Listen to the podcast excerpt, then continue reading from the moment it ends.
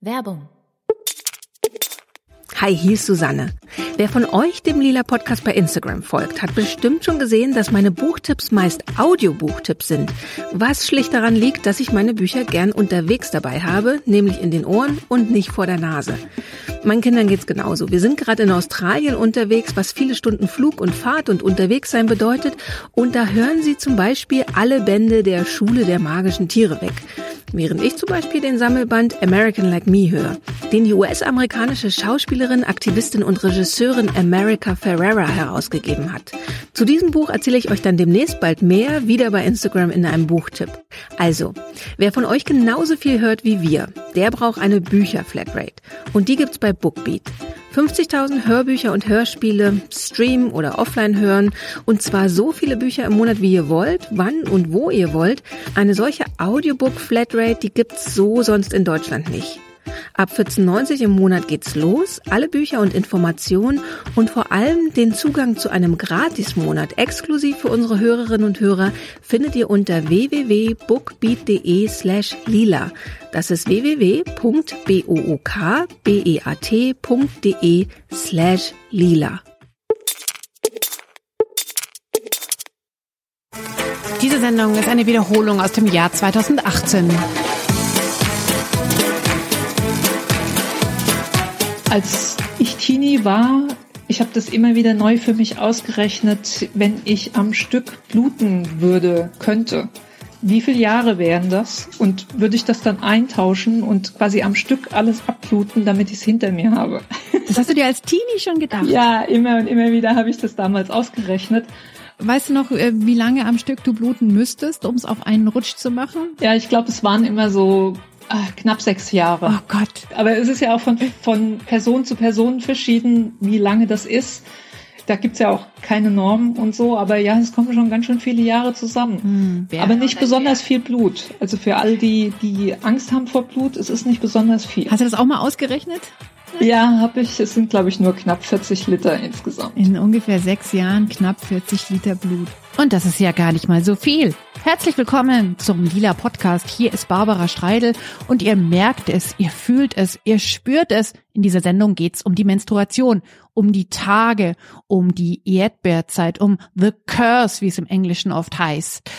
Ja, neben Petra Mattheis kommen in dieser Sendung jede Menge Expertinnen zum Thema zu Wort. Da ist die Vulva Publizistin Mitu Sanyal, die Journalistin Heike Kleen und die Sex-Podcasterin Linda Becker. Mit ihnen habe ich gesprochen und versucht herauszufinden, ist Menstruation heute im Jahr 2018 immer noch ein Tabu? Wie könnte das gebrochen werden? Wie wird es gebrochen? Es geht um Bücher, es geht um Kunst, es geht um Aktivismus und es geht um private Gedanken zum Thema Menstruation. Da kommt jetzt ihr als allererstes mal ins Spiel. Ihr habt uns in den letzten Wochen jede Menge Textlein, Geschichtlein und auch Gedichte rund um die Tage geschickt. Katrin Rönecke hat die für euch und für mich eingesprochen.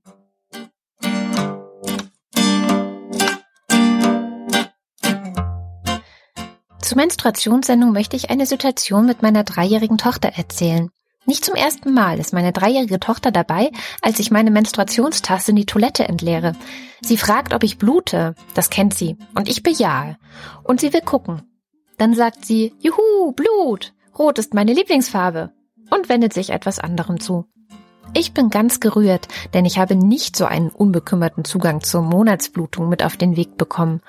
Und ich hoffe, dass es gelingt, dass es meinen Töchtern anders gehen wird und sie nicht beschämt, sondern selbstbewusst damit und natürlich auch mit allem anderen umgehen werden. Liebe Grüße, Lia.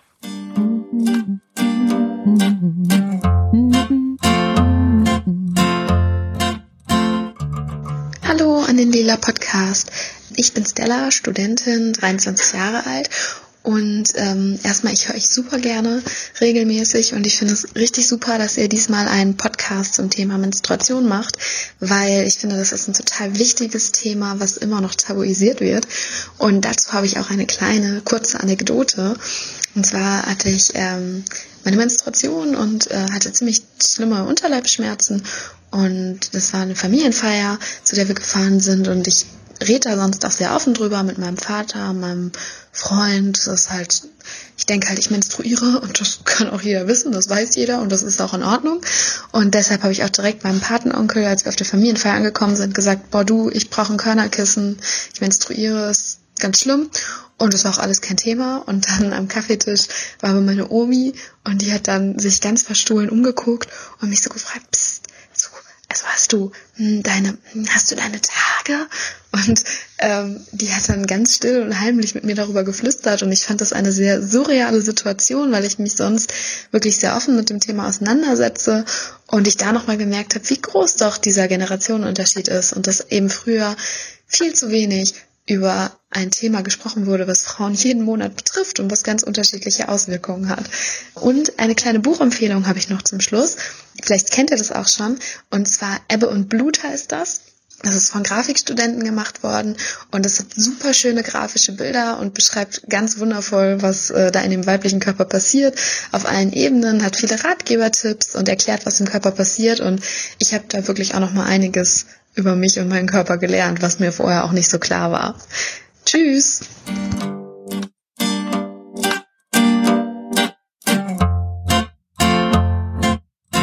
Ich finde es super, dass ihr euch mit dem Thema Menstruation beschäftigt. Amüsanterweise stelle ich gerade beim Tippen dieser E-Mail fest, dass das Wörterbuch meines sehr neuen Samsung-Handys dieses Wort gar nicht kennt. Ich habe mich in den letzten Jahren bemüht, offener darüber zu sprechen, wenn ich menstruiere. Mir ist klar geworden, dass ich mich deswegen nicht schämen muss. Bei meinem Partner und auch bei vorherigen war das irgendwie nie ein Problem, doch im Freundeskreis hat man es nie erwähnt, warum es einem an einem oder mehreren Tagen besonders schlecht ging. Das wollte ich ändern, denn es gibt keinen Grund, sich Ausreden auszudenken, denn jede Frau menstruiert und das wissen auch die Männer. Es hat mich ein bisschen überrascht und auch begeistert, dass gerade meine männlichen Freunde überhaupt nicht komisch reagiert haben, wenn es mal zum Thema wurde. Unter Frauen ist das, zumindest in meinem Freundeskreis, eh nicht so ein großes Ding. Und wenn mich ein Freund fragte, was mit mir los sei oder warum es mir nicht gut geht, meistens geht es mir sogar richtig schlecht, aber wegen seiner Tage bleibt man ja nicht zu Hause, was wohl auch ziemlich dumm ist. Und ich ehrlich sagte, dass ich gerade meine Periode habe, haben das total selbstverständlich aufgenommen. Auch die ohne feste Partnerin. Und das hat mir noch mehr gezeigt, dass man es nicht verheimlichen muss. Liebe Grüße aus Köln, Christine.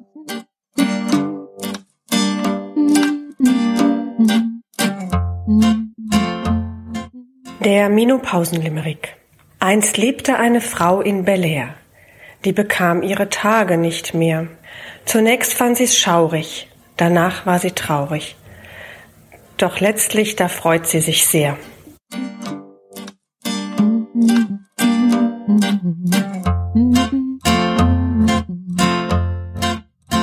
Hallo ihr Lieben, ich weiß nicht, ob es euch interessieren könnte, aber ich schreibe euch mal die lustige Geschichte meiner ersten Periode.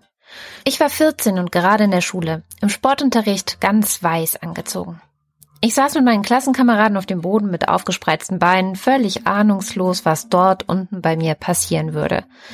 Wenn ich Feuchtigkeit fühlte, hatte ich es wahrscheinlich mit Schweiß verwechselt. Doch ich hatte Glück im Unglück. Alle waren bei der Übung komplett auf die Lehrerin konzentriert und so sah nur sie die roten Flecken auf meiner weißen Hose.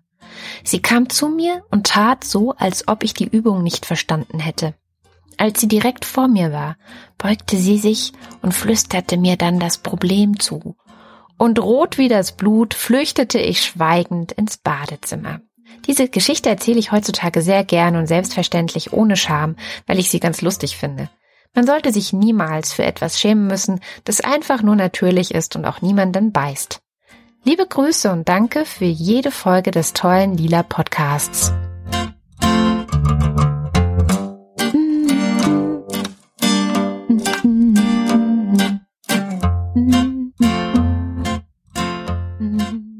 Menstruation, die ist untenrum im weiblichen Körper sichtbar ich eiere hier so ein bisschen rum, weil ich irgendwie nicht die richtigen Worte finde. Und wenn ich nicht die richtigen Worte finde, dann liegt es vielleicht auch daran, dass es sehr viel Tabus gibt rund um die Menstruation, rund ums weibliche untenrum.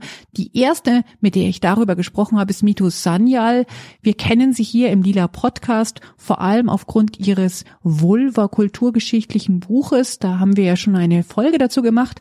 Mito hat einige Geschichten aus ihrer Vulva-Recherche und sie kennt auch einige aktivistische Aktionen, die rund um die Menstruation passiert sind. Mitu Sanyal. Es gab ja einiges an wirklich tollem Aktivismus. Es gab diese junge Frau, die auf so Binden feministische Sprüche geschrieben hat und die überall an Laternenpfähle geklebt hat. Die fand ich total toll. Und es gab die eine Marathonläuferin, die während ihrer Periode ohne ohne Tampon, ohne Binde, ohne alles gelaufen ist und irgendwie als Protest dagegen, wie viele Frauen, Mädchen, Menschen, die menstruationsbegabt sind, keinen Zugang zu diesen Produkten haben. Das war auch so, so, so eine irgendwie ähm, Frau mit indischen Wurzeln. Da habe ich mir natürlich direkt ganz doll mit identifiziert. Dachte, oh, das ist total mutig. Aha, läufst jetzt auch, ähm, nein, ich frage jetzt nicht, ob du auch ohne, ohne Monatshygiene herumläufst, einmal im Monat. Nein, aber es ist mir tatsächlich ein einziges Mal, und zwar das erste Mal, dass ich eine weiße Hose in der Schule getragen habe, ist es mir einmal passiert, dass ich dann meine Periode bekommen habe und es war sehr beeindruckend. Das, Aha. So die Geschichten aus unserer Jugend, die wir gerne vergessen wollen. Jetzt hast du gerade Periode dazu gesagt. Ähm, welche Begriffe sind denn so gängig? Also natürlich Menstruation, Periode. Was hast du da für andere Sachen vielleicht noch kennengelernt? Ich sage ja auch meine Tage, obwohl das natürlich ein ganz böser Euphemismus ist, weil es ja so, haha, die Tage, die besonderen Tage und auch die unangenehmen Tage. Also ne, es ist ja der Versuch, das ein bisschen unsichtbar zu machen. In Amerika, in diesem ganzen irgendwie angelsächsischen Kontext, ist es ja the curse. Und das finde ich, ähm, äh, wie soll ich sagen, offen sexistisch. Irgendwie Der der, Fluch. Fluch ist on, is on you, the curse is on her. Und, ähm, und da ist es in ganz, ganz vielen Serien auch, ne, dass die, dass die Frauen dann sagen, oh, I'm, I'm on, I'm on the curse und also oder I'm on, was natürlich auch I'm on what, ja, also natürlich irgendwie auf meiner, äh, auf meiner Menstruation. Hallo, dann sprich es doch aus, es ist nicht wirklich schlimm. Und es gibt ja dieses tolle Buch von Lauren Rose waren, die dann irgendwie, das heißt der Periods in Pop Culture, die dann untersucht hat, in welcher Form die Menstruation im Film und gerade in so Serien und so auftaucht. Und das ist ja auch ganz toll, dass sie ja meistens so unglaublich negativ belegt ist, angefangen mit Carrie von Carrie, Stephen ich wollte King. jetzt gerade auch sagen, Carrie natürlich, ein Film, der das Thema Menstruation, ich glaube ich, auf die schrecklichst mögliche Art und Weise zeigt, für die, die den Film nicht gesehen haben. Ja, ein Mädchen kriegt ihre Menstruation und ein, und ein Carrie und die ist relativ unwissend von all diesen Vorgängen. Sie ist von ihrer Mutter und von auch sonst niemandem nicht wirklich darauf vorbereitet worden und sie ist auch noch die Außenseiterin in ihrer Klasse und das ist im ich glaube, im Buch passiert es in der Dusche nach dem Schulsport, wo sie da halt plötzlich blutet. Und die ganzen Klassenkolleginnen werfen ihr dann Tampons und allerlei anderes Zeug, nee, eher Tampax, wir sind ja in den USA, und allerlei anderes Zeug hin und verhöhnen sie auch. Und als sie dann später es hinkriegt, doch zum Schulball zu gehen, einigermaßen hübsch gemacht, ähm, wird ein Eimer Schweineblut über sie ausgeschüttet von fiesen Schulkollegen. Das Ganze endet natürlich, es ist eine Stephen King-Geschichte, im absoluten Chaos. Ähm, Naja, mit ja. dem Blut kommt ja das Böse in sie hinein. Also der Genau. Teufel hat ja in dem Moment Zugang zu ihr. Aber auch nur, weil es ja vorher so massiv verdrängt wurde, weil ihre Mutter sie ja wegen dem Blut ja auch, also aus diesen christlichen, merkwürdigen Gründen irgendwie eingesperrt und, und bestraft hat, als wäre es ihre Schuld, dass sie bluten würde. Also es gibt ja äh, gerade christliche super Stichwort, gibt ja doch allerlei in, ähm, in den verschiedensten Religionen, dass wenn Frauen ihre Menstruation, ich sage jetzt einfach immer Menstruation, wenn sie Ja. Ähm, in ihre Menstruation haben, dass sie dann zum Beispiel nicht ins Gotteshaus gehen dürfen oder ähm, noch weiter abgesondert werden von der Gemeinde, ähm, weil sie halt eben dann unrein sind. Ist das so ein Ding, was in vielen Religionen ähm, immer noch passiert? Was sind da deine, deine Erkenntnisse? Also in diesem ganzen, äh, wie soll ich sagen, Schwitzhüttenbereich zum Beispiel, da ist das immer noch so, so schamanische Traditionen und ESO-Traditionen, die sich da treffen. Aber da ist es immer noch so, dass Frauen, wenn sie ihre Periode haben, nicht mit in die Schwitzhütte gehen dürfen. Und das, also da kann ich mich noch dran erinnern, dass mir Leute das erzählt haben, dass ich dachte, ich will niemals eine Schwitzhütte machen, wenn das die Voraussetzung ist. Es gibt da, glaube ich, so ein paar Begründungen auch für, dass es dann so für den Kreislauf nicht gut ist. Da kannst du dir das selber überlegen. Ist mir das jetzt zu viel? Möchte ich früher gehen oder nicht? Und nicht irgendwie zu deinem eigenen Besten wirst du jetzt ausgeschlossen. Ich weiß, eine Freundin von mir hat mir das erzählt, dass die, ähm, die kam aus Italien.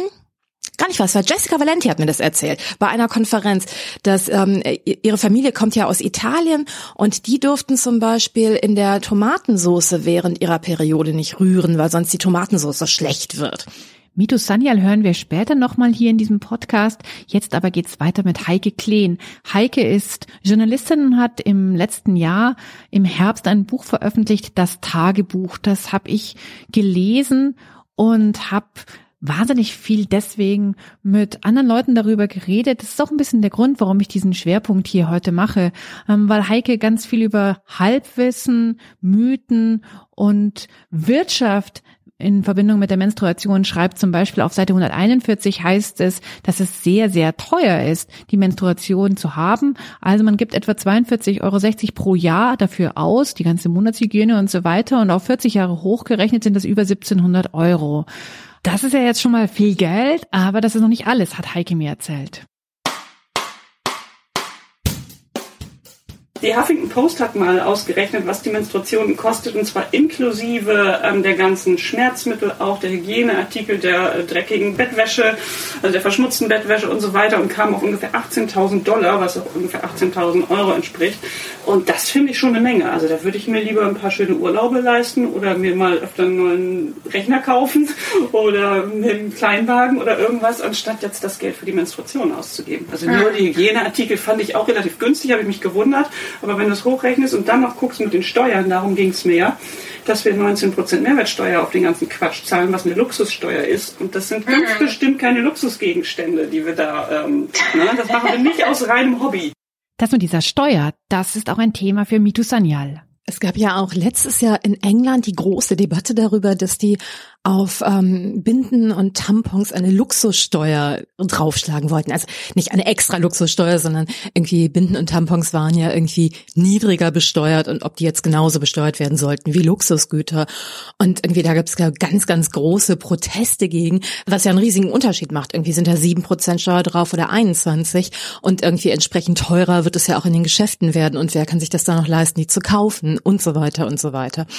Und sollten wir nicht solche irgendwie Produkte vielleicht steuerfrei verkaufen, aber diese Debatte wird ja natürlich leider nicht geführt. Dass Menstruation nicht nur teuer ist, sondern sogar auch gesundheitsschädlich und sogar tödlich, darüber hat Heike sehr viel in ihrem Buch geschrieben und sie greift auch das Thema Schwitzhütten, von dem Mitu Sanyal ja geredet hat, auf. Bei Heike Kleen sind das eher Menstruationshütten das hat mich auch wirklich schockiert. In Nepal gibt es diese Tradition, die ist offiziell verboten, dass man Frauen in diese Hütten schickt, aber natürlich wird es irgendwo auf dem Land trotzdem gemacht. Das muss man sich vorstellen. Man sitzt da völlig einsam in irgendeiner Hütte.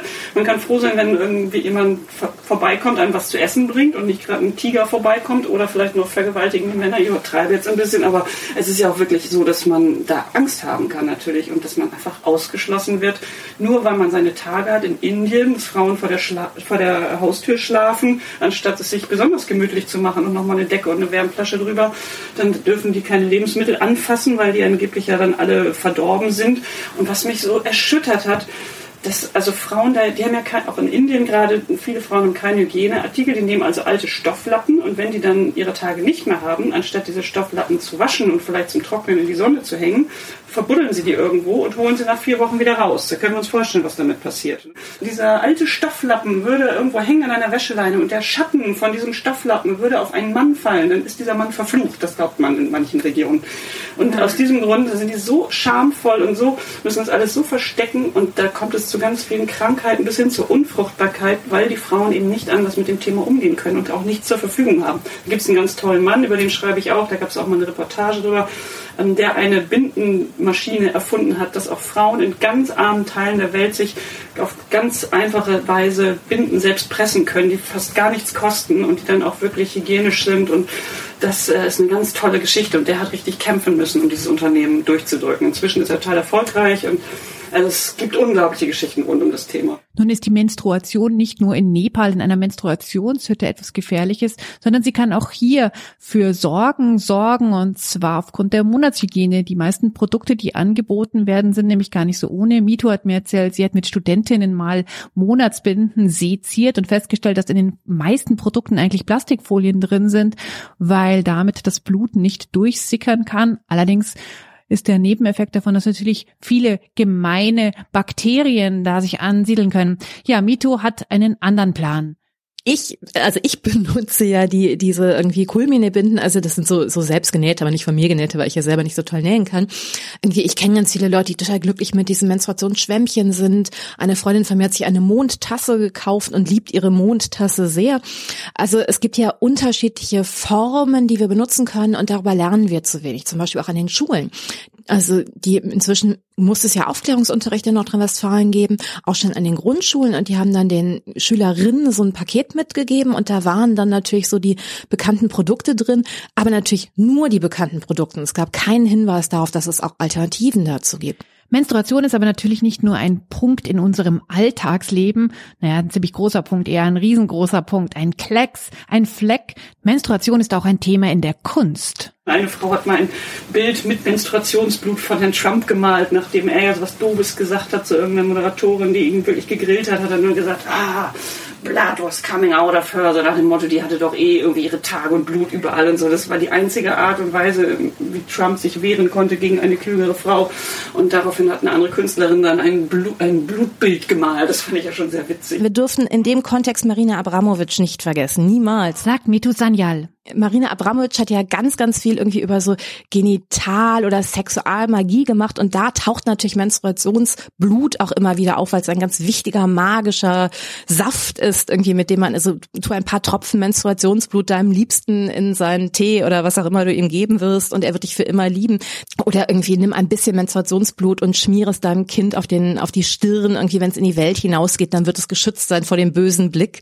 Und also in diesem Balkan Erotic irgendwie, ähm, da findet man ganz, ganz, ganz viele Sachen. Nicht nur über Menstruations irgendwie Magie. Also da gibt's auch irgendwie Magie des Penis, Magie irgendwie insgesamt der Vulva und, und, und. Aber irgendwie gerade diese Menstruationsmagie habe ich sehr, sehr gemocht darin. Vor ein paar Jahren hat ja Petra Collins bei American Apparel dieses T-Shirt gemacht, wo sie irgendwie eine Vulva dargestellt hat und A, irgendwie behaart, B hat sie irgendwie onaniert dabei, also das gab so eine Hand, die irgendwie an der Klitoris war. Und irgendwie diese Vulva hat auch noch menstruiert. Und das wird natürlich sofort massiv irgendwie mit Protesten überzogen, aber gleichzeitig hat dieses T-Shirt Petra Collins auch bekannt gemacht. Ich muss tatsächlich sagen, dass diese Ausstellung von Petra Matthais, äh, dieses BAM-Projekt von Petra Matthais für mich nochmal ein Augenöffner war, weil ich kenne Menstrual Art eigentlich eher so aus dem ganzen 70er Jahre Kontext. Also sowohl in der Literatur, in diesem ganzen Écriture Feminin, dieses ich schreibe, weil ich fließe, ich schreibe mit meinem Blut, das Blut auf dem Text. Und das war zu dem Zeitpunkt total wichtig und sinnvoll. Und ich habe das auch verstanden, aber wenn man das mit der historischen Distanz liest, hat es sowas extrem biologistisches und und halt auch etwas ähm, fast äh, ja so Frauenmythologisierendes, was ich unangenehm fand. Und dieses Bam Projekt, also einfach der Name Bam ist halt irgendwie so viel radikaler und es hat halt dieses verniedlichende nicht und das mochte ich total gern daran, weil es einfach dieses ganze Thema in eine neue Zeit geholt hat, obwohl es dabei ja auch diese ganzen Anlehnungen an zum Beispiel auch so mythologische Motive gab. Bam, Become a Menstruator, das ist das Projekt von Petra Matthais. Sie ist 1967 geboren und hat 2017 eine Ausstellung im Museum der Bildenden Künste in Leipzig gemacht, eben um Menstruation.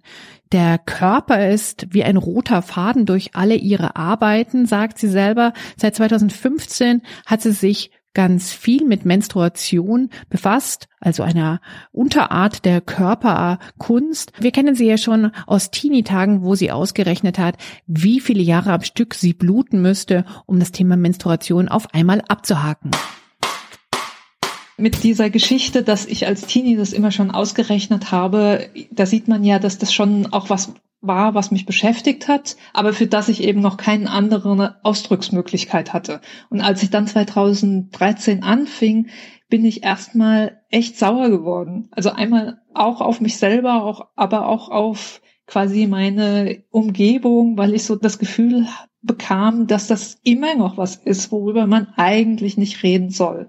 Also so die Reaktion, wenn die, die Freunde, Freundinnen mitbekommen haben, dass ich mich jetzt schwerpunktmäßig mit Menstruation beschäftige, war schon sehr oft erstmal so den Schritt zurückweichen.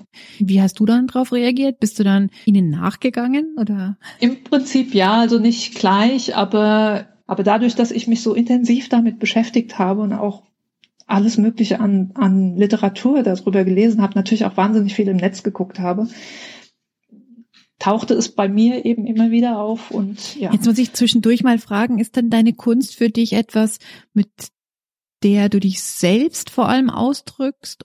Oder hast du dann manchmal, das passt nämlich oder würde hier an dieser Stelle sehr gut passen, sowas wie auch eine mm, so einen politischen Wechselwunsch, einen Revolutionsgedanken dabei? Also grundsätzlich nein, es ist nicht so, dass, dass die Kunst sich um, um meine Gefühle dreht oder meine Kunst sich um meine Gefühle dreht, die ich ausdrucken möchte.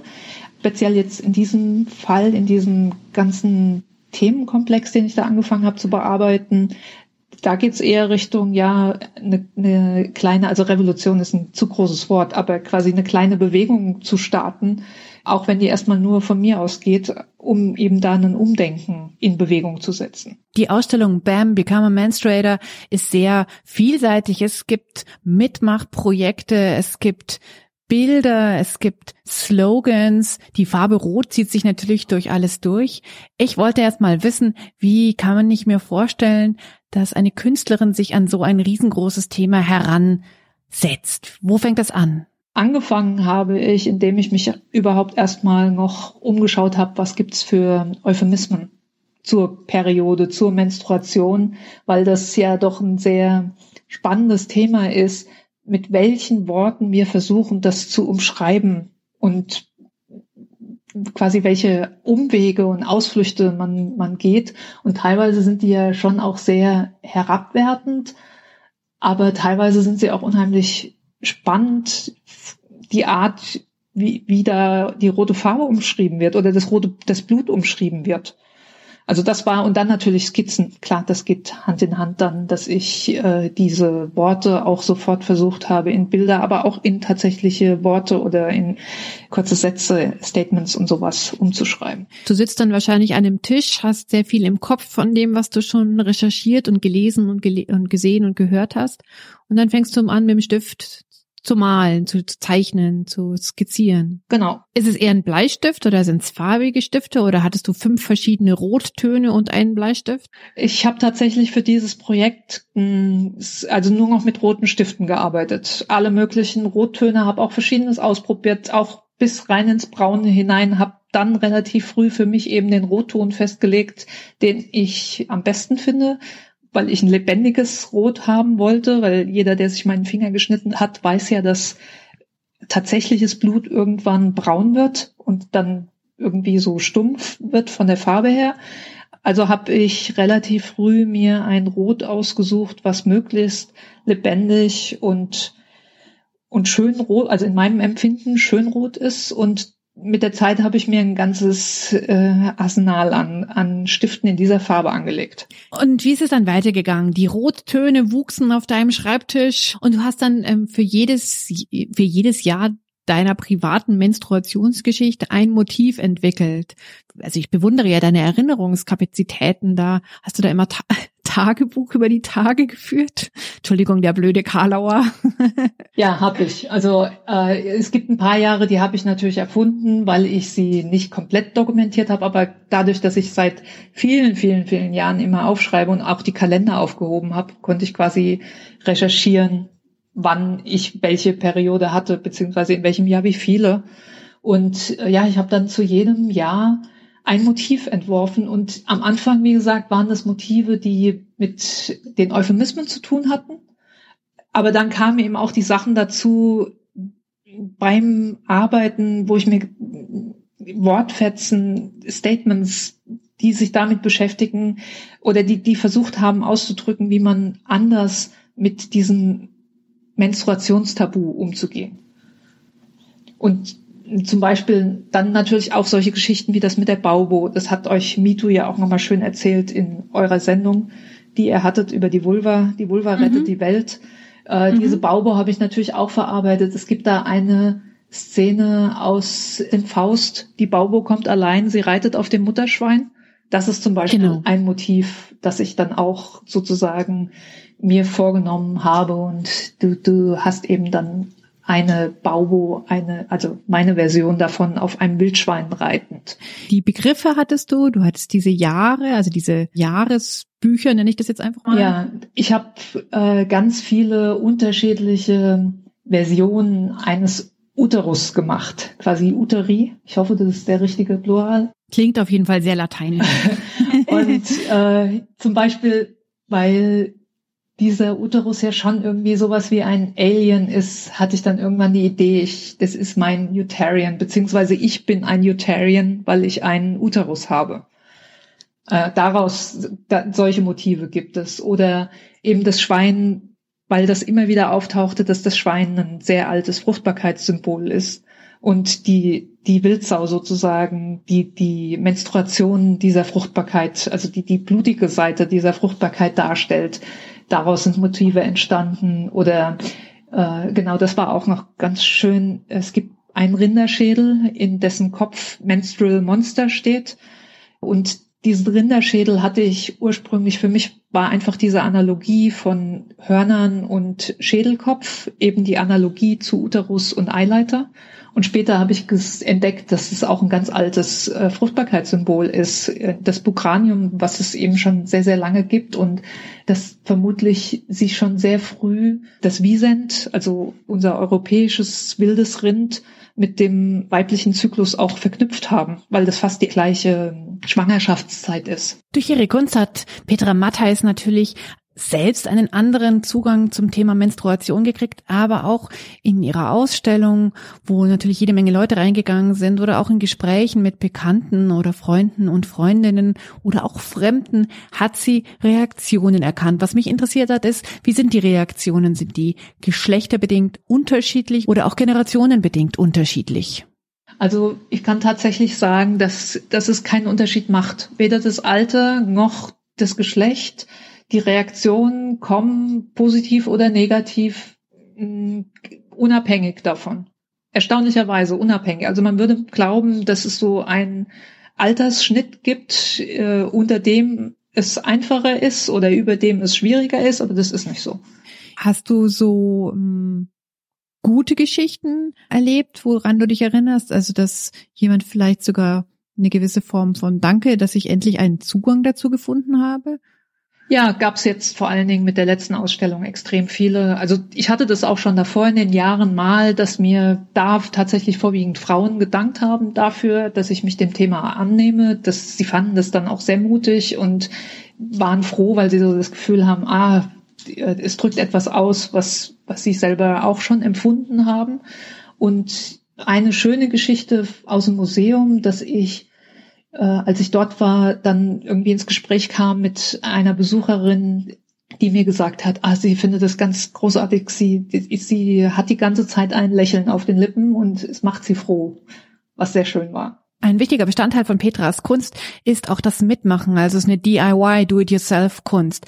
Da hat sie unterschiedliche Reaktionen auf ihre Angebote erfahren und es gibt auch immer noch Angebote, die verlinke ich dann später in den Show Notes, wie ihr, die ihr da hier zuhört, selber noch an ihrem Become a Menstruator Projekt mitmachen könnt.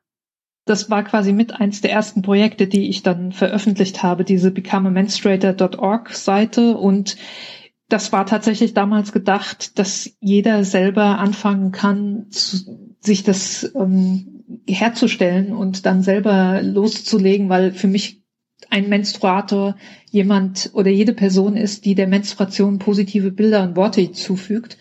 Jetzt bei der letzten Ausstellung habe ich etwas realisieren können, was ich schon lange machen wollte. Das ist nämlich eine Umrisszeichnung von einem comichaften Uterus, dessen Form eben auch an ein Gesicht erinnert und äh, eine ganze Menge an Stempeln, die sozusagen verschiedene Augen, Nasen, Münder haben, die du dann dort reinstempeln kannst. Und das Ganze habe ich genannt Who's Your Womb, so nach dem Motto, äh, welches Gesicht macht dein Uterus, weil durch meine, also durch die ganze Beschäftigung damit habe ich irgendwann auch mal angefangen, Frauen zu fragen, ja, wenn dein Uterus ein Gesicht machen könnte, welches Gesicht würde der machen, würde der Uterus machen?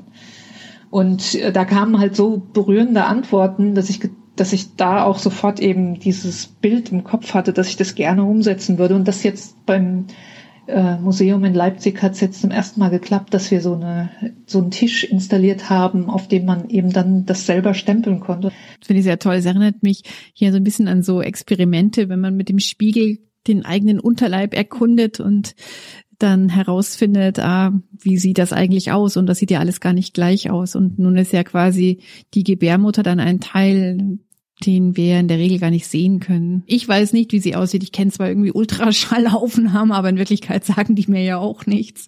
Um nochmal auf das Rot und die Message zurückzukommen, sozusagen den Körper von innen heraus zu akzeptieren und, und anzuerkennen.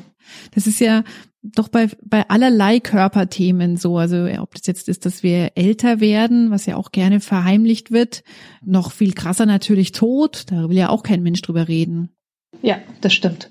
Das stimmt. Mhm. Deshalb eins der Motive ist auch der Uterus quasi so, so dass er etwas aussieht wie ein mexikanischer Totenschädel, weil eben natürlich die Gebärmutter und der Tod auch ganz oder Tod und Leben dann ganz eng zur Gebärmutter dazugehören. Ja. Da passt die Birne wieder. Der Totenschädel, der ist doch auch so birnig.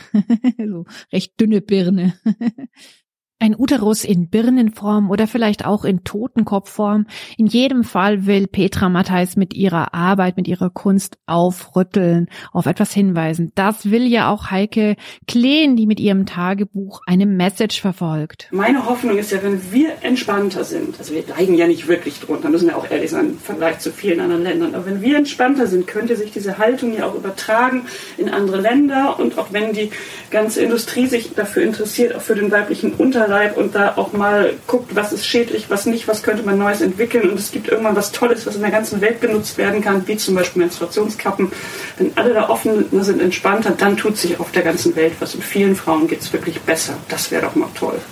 Die Akzeptanz der Menstruation als Revolutionsthema, das finde ich ganz großartig. 97, 98, 99, Der Lila Podcast feiert die hundertste Sendung am 19. Mai in Berlin in der Seabase. Mit vielen Gästen. Mit DJ Swinker. Mit Susanne Klingner, Katrin Rönecke, Barbara Streidel und dir. Alle Infos auf lilapodcast.de.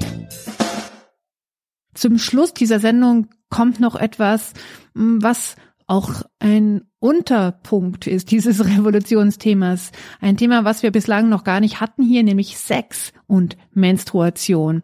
Das ist für mich in meiner etwas brüden Teenie-Zeit ein ziemliches Tabu gewesen. Ich habe dann das Buch von Sven de Merian, Der Tod des Märchenprinzen, gelesen und erstmals festgestellt, indem ich das las, dass es doch gehen könnte. Die Stelle, die ich las und bei der ich mein Damaskus-Erlebnis hatte, die hat die Katrin eingesprochen und über Sex und Menstruation habe ich mit Linda Becker gesprochen. Sie macht einen Sex-Podcast im Namen der Hose und hat da ein paar interessante Anmerkungen. Ich frage ihn, nimmst du die Pille? Er reagiert nicht. Ich rüttel ihn ganz sanft. Ey, sag doch mal. Nee, sagt er endlich. Ja, ich auch nicht, sage ich freundlich, aber bestimmt. Er blinzelt mich ganz zärtlich und verliebt an und zieht mich sanft zu sich heran ein unheimlich zärtlicher Mann. Ich habe meine Tage, sage ich ihm dann, und dass es also geht. Ich diskutiere es morgen mit ihm.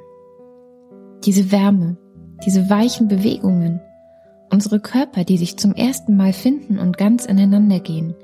Ich halte nichts von mir zurück, gebe mich ganz, gehe auf in dieser Einheit, in dieser Wärme, mit ihm, lasse ihn ganz an mich heran, in mich herein, Nichts trennt mich mehr von ihm, von ihm, den ich vor wenigen Stunden zum ersten Mal gesehen habe. Hinterher, als wir nebeneinander liegen, ganz heiß läuft es aus mir heraus. Von ihm. Es gibt bestimmt einen riesen Blutfleck. Die Zeit der Tempotuchwischerei habe ich hinter mir. Ich brauche dieses Gefühl, es fließen lassen zu können. Nicht hinterher diesen Schmutz von meinem Körper oder meinem Bett zu entfernen. Aus Sven de Merian, Der Tod des Märchenprinzen. Erstauflage 1980. Also ich bin die Linda Becker und ich mache mit meiner Kollegin Ariane Alter den Puls-Podcast im Namen der Hose. Im Namen der Hose. Und du bist Spezialistin für Sexthemen. Wir haben ja jetzt dann gerade dieses Zitat aus dem Buch von Sven de Merian gehört über Tage haben und Sex. Und ja, was hast du da für Informationen, für wichtige Anmerkungen? Also ich könnte vielleicht erstmal eine kleine Anekdote erzählen, ähm, die finde ich sehr gut äh, das Thema aufgreift. Und das habe ich letztens im äh, einem kanadischen Radiosender gehört. Da ging es ein bisschen um so Liebesgeschichten. Und es ging darum, dass eine Frau einen ähm, Typ abgeschleppt hat, in den sie schon länger verliebt ist und jetzt endlich nach Hause genommen hat. Also beziehungsweise zu ihm nach Hause gegangen ist. Und sie hat in der Nacht wohl ähm, ihre Tage bekommen. Hat dann am nächsten Morgen gesehen, dass sie einen Blutfleck auf seinem Bett hinterlassen hat, also auf den Laken. Und als er dann in der Dusche war, hat sie alles abgezogen, und ist dann einfach abgehauen mit den mit den Bettlaken wurde dann in der Metro von einem ähm, Polizisten aufgehalten, weil die manchmal so Taschenkontrollen machen ähm, in Kanada, also unerwartete. Und der musste dann ähm, mit ihr zurück zu dem Typ gehen, weil er nämlich geglaubt hatte, dass da irgendwas mit Messerstichen vorgefallen wäre. Also musste sie mit dem Laken und dem Polizisten wieder zu diesem Mann zurück und klingeln. Und es war natürlich alles ganz schrecklich peinlich, aber danach sind sie zusammengekommen. Also, was ich damit sagen will, ist, dass Sex während der Periode gar nicht so schlimm sein muss, wenn sich beide damit wohlfühlen. Das ist ja schon mal ein guter Anfang. Ich bin tatsächlich so ein bisschen sozialisiert worden, oh, es geht gerade nicht. Und jetzt, wo du die Geschichte von dem ähm, Laken mit dem Flecken erzählt hast, das Laken mit dem Flecken ist ja natürlich auch eine ganz andere Geschichte, nämlich das erste Mal und da ist ein Fleck drauf. Ja, kenne ich, war bei mir auch so. ähm, aber finde ich jetzt, also klar ist man da, glaube ich, wenn man jung ist, hat man da totales Schamgefühl und findet das ganz schrecklich mit dem Blut. Aber ich meine, so what, da ist halt ein bisschen Blut drauf. Also kann man einfach auch nichts gegen machen. Ist dann halt einfach so. Ich glaube, je mehr man darüber redet, desto weniger schlimm ist es. Wir hatten durch den Podcast auch schon mal eine Umfrage gemacht unter ähm, jungen Mädchen und jungen Typen. Und die Mädels waren alle so, ja, nee, ich habe da eigentlich nicht so richtig Lust drauf und das ist mir ein bisschen peinlich. Also nur wenn der Typ nichts dagegen hat. Und die Typen haben halt einfach alle gesagt, ja, finde ich jetzt nicht so schlimm, mein Gott, dann wäscht man das halt oder ist jetzt einfach nicht so, ist vielleicht nicht so mein Ding, aber wenn sie halt Bock drauf hat, machen wir das. Also denen war das alles gar nicht so peinlich. Ich glaube, man musste mal ein bisschen anfangen, da ein bisschen Abstand, glaube ich, zu seinem Schamgefühl zu bekommen, weil ähm, im Endeffekt ist das ähm, einfach ganz normal. Nein, Menstruation, das ganze Thema ist ja extrem verbunden mit Schamgefühl, wobei äh, könnte man ja auch sagen oder könnte Frau ja auch sagen, eigentlich ist es ganz super, weil ähm, Menstruationsblut oder erstens mal ist alles super durchblutet, zweitens mal ist alles super geschmiert. das heißt, es könnte eigentlich doch viel besser laufen. Ist das so ein Generationending, dass jetzt die jetzt heranwachsende Generation vielleicht ein bisschen lockerer damit umgeht, als es vielleicht die Müttergeneration war? Einerseits ja, man redet ähm, mehr über Sexualität, aber ich glaube, dass nicht, dass es nichts ändert, was mit der Scham zu tun hat, weil dadurch, dass es auch, auch sehr viel Pornos ähm, gibt und sehr viel Sexualität ja sehr greifbar ist, auch im Internet, die wird immer so sehr schön und so sehr ästhetisch dargestellt und sehr rein. Und da passt Blut halt gar nicht dazu. Ja, und deshalb glaube ich nicht, dass es bei den jetzigen jungen Frauen oder jungen Männern irgendwie weniger ein Tabuthema ist, nur dass man jetzt vielleicht ein bisschen mehr darüber redet. Also geiler ist es trotzdem nicht, das Blut, ne? So. Wie nennst du es eigentlich? Menstruation? Meine Tage haben oder so. Oder ich blute wie ein Schwein. Nein, Gott, nee, aber keine Ahnung. Was sagst du? Sag, ja, das sage ich halt immer so ein Scherz. Aber das ist ja auch wieder sowas, wo man, also wer da wirklich, glaube ich, mal, man blutet halt ein bisschen. Das ist ja jetzt auch kein Ding. Also ich, ich blute da ja jetzt nicht aus. Also ich keine Ahnung, ich benutze vielleicht so fünf Tampons am Tag oder sowas. Oder manche haben ja auch diesen, äh, wie heißt das jetzt immer, diese Menstruationstasse. Das ist ja jetzt auch nicht so, als würde man da literweise Blut verlieren. Man blutet halt ein bisschen, mein Gott, so ja. Und es gibt tatsächlich übrigens auch eine Möglichkeit, wie man ähm, Sex haben kann, ohne dass man ähm, groß ja, rumschweint. Ähm, es gibt ähm, dieses, es gibt ein Menstruationsschwämmchen und meine Kollegin Ariane hatte letztens in der Podcast-Folge erzählt, dass sie das quasi benutzt und äh, während sie ihre Tage hat, ist es ein bisschen anfeuchtet und dann ähm, reinschiebt und dann füllt sich das halt äh, mit Blut und man kann halt trotzdem Sex haben, ohne dass dabei was rauskommt.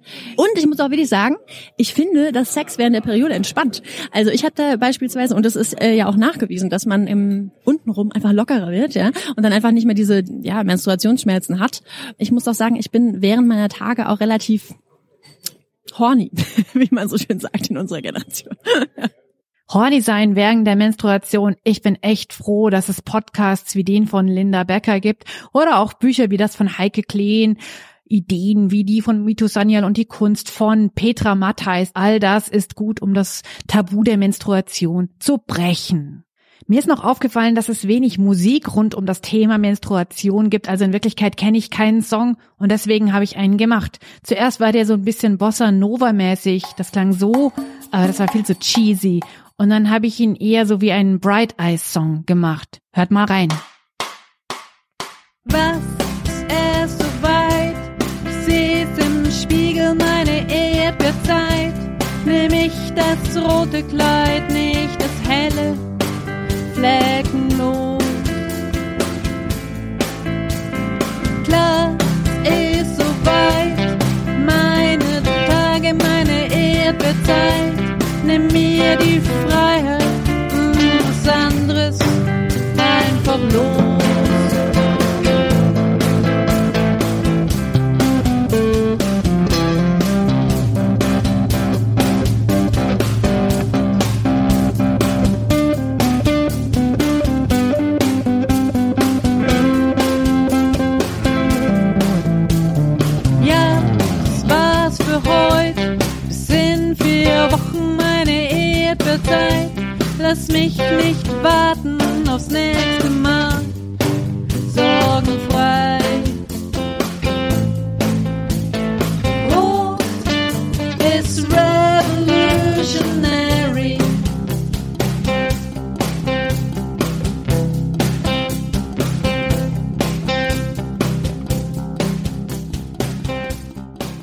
Weibliche Superheldin mit Maske und Kostüm, das war 1940 die Frau in Rot, The Woman in Red.